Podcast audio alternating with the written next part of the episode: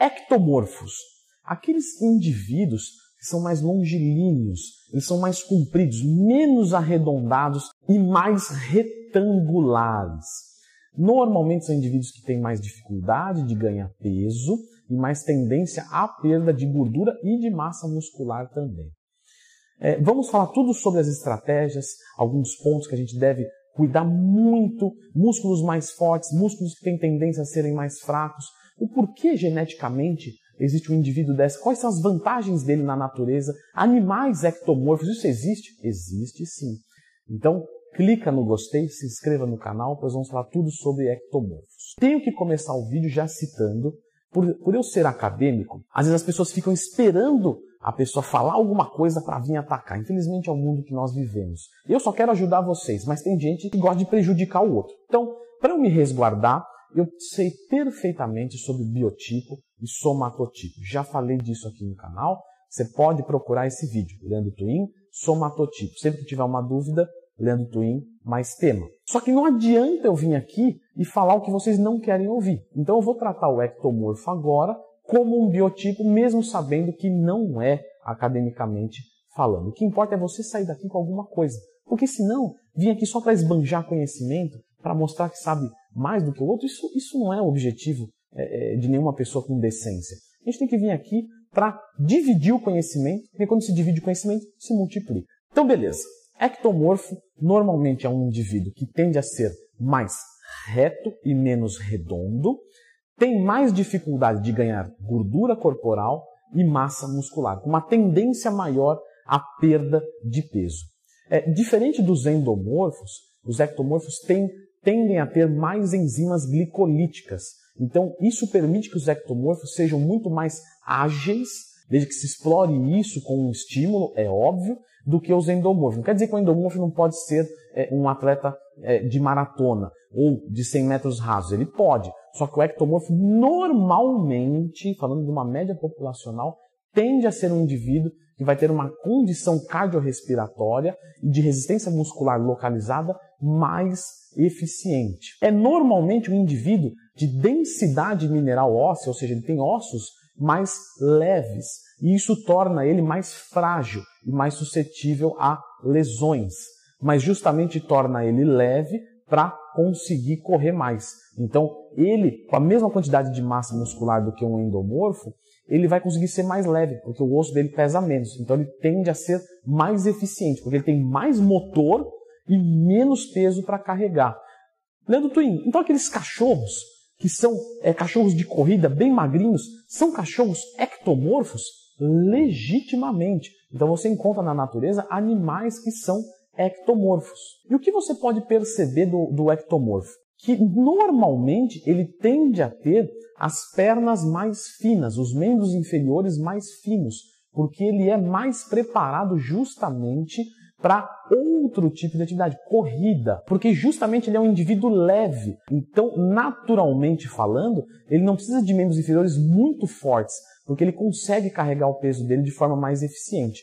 Ele sendo mais magro, ele corta o ar mais fácil. Então é muito comum os ectomorfos terem mais dificuldade de ganhar perna, membros inferiores. Novamente falando, eu sei que perna é do joelho para baixo academicamente falando, mas popularmente falando, perna é visado membros inferiores. Então, perfeito, vamos lá. Então, normalmente os ectomorfos, eles precisam focar mais nos membros inferiores.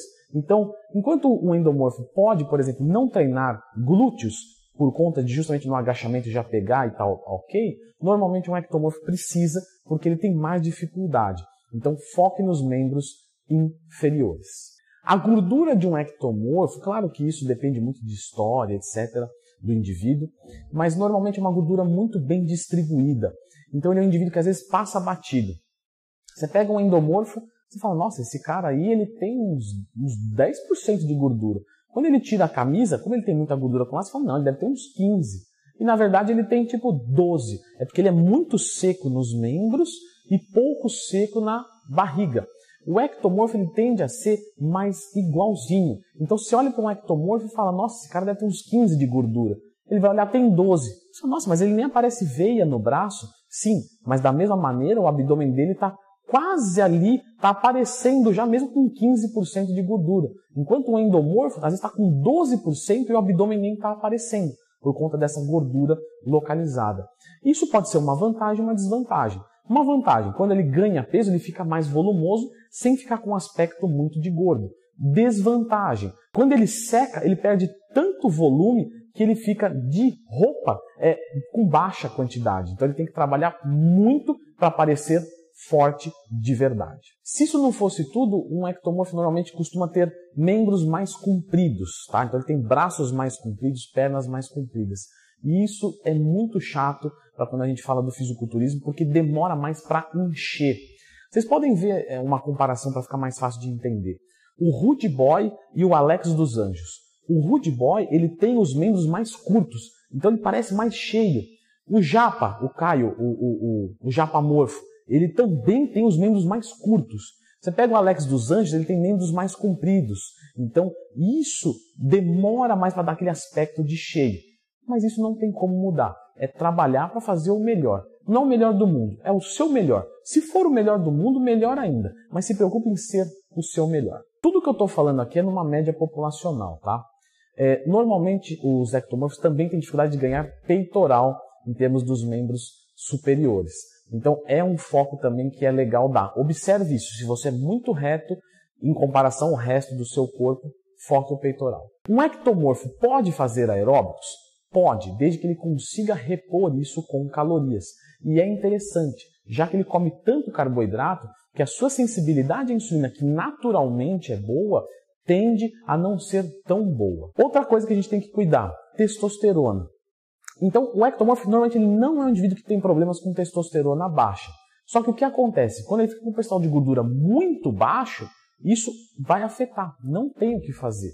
Então, um ectomorfo que está num percentual de gordura adequado, a texto dele tende a ser normal. Se ele começa a ficar com 5, 6, 7%, a testosterona, a testosterona dele começa a cair. Então, tem que tomar cuidado com a ingestão de nutrientes. Quando a gente vai falar de macronutrientes, 2 a 2,2 gramas quilo de proteína se mostra excelentemente bem suficiente, sendo que o acima disso é totalmente desnecessário, porque justamente vai dar um poder, a proteína tem um poder de saciedade maior. Isso vai tornar a vida dele um inferno, porque ele não vai ter fome e aí ele vai ter que, e ele está comendo muita proteína que não está sendo utilizada para nada.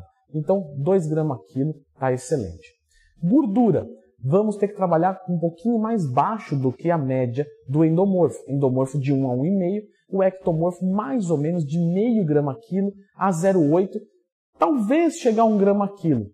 E por que não jogar muita gordura? Porque a gordura também tem um processo digestivo é, mais demorado. Isso vai tornar mais difícil para ele.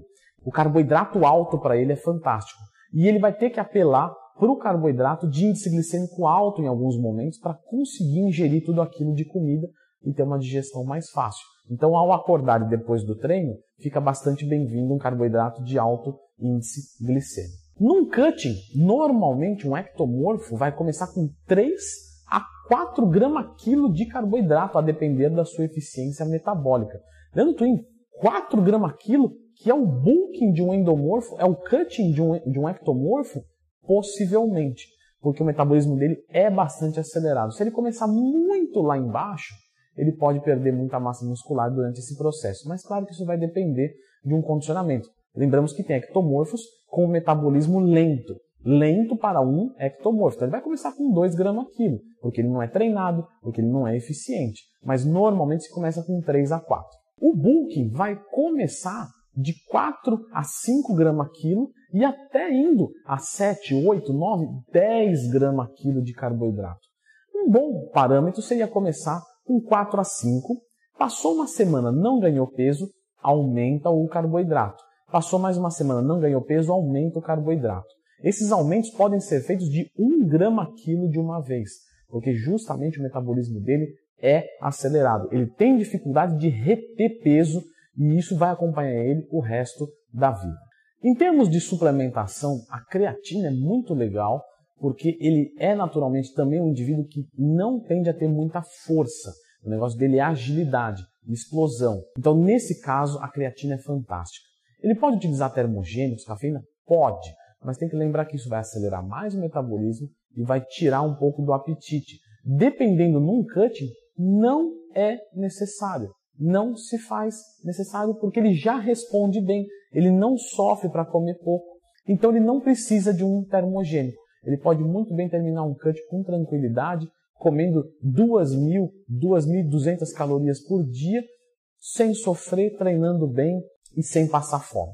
Um ectomorfo pode fazer jejum intermitente? Pode, mas o que acontece é o seguinte, ele vai ter que comer tanta comida numa janela pequena que normalmente se torna inviável. Então, se você der conta de comer todas as calorias, beleza. Se não, aumenta a janela que é melhor. Uma outra dica fantástica são as alimentações líquidas. Então, para quem tem pouco apetite, uma refeição líquida é muito melhor. Como, por exemplo, é, ao invés de eu consumir frango e arroz, eu vou consumir leite desnatado, whey e banana, liquidificado para facilitar o processo digestivo. Isso vai colocar muitas calorias para dentro de uma forma mais confortável. A utilização das gorduras você pode fazer em qualquer momento do seu dia.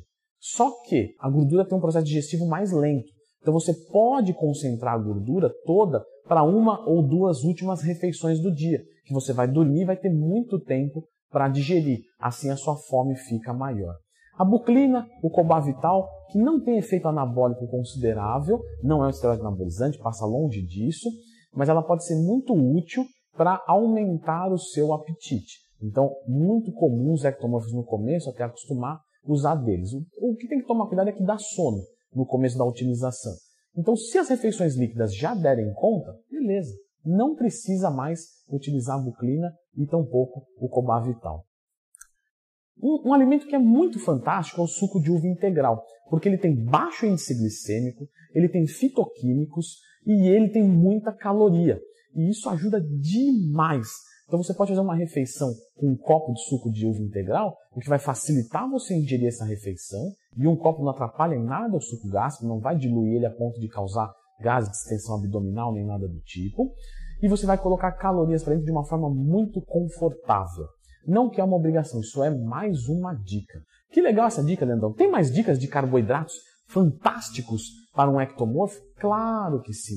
Então tá tudo aqui nesse vídeo os melhores carboidratos para você utilizar numa dieta de ganho de peso.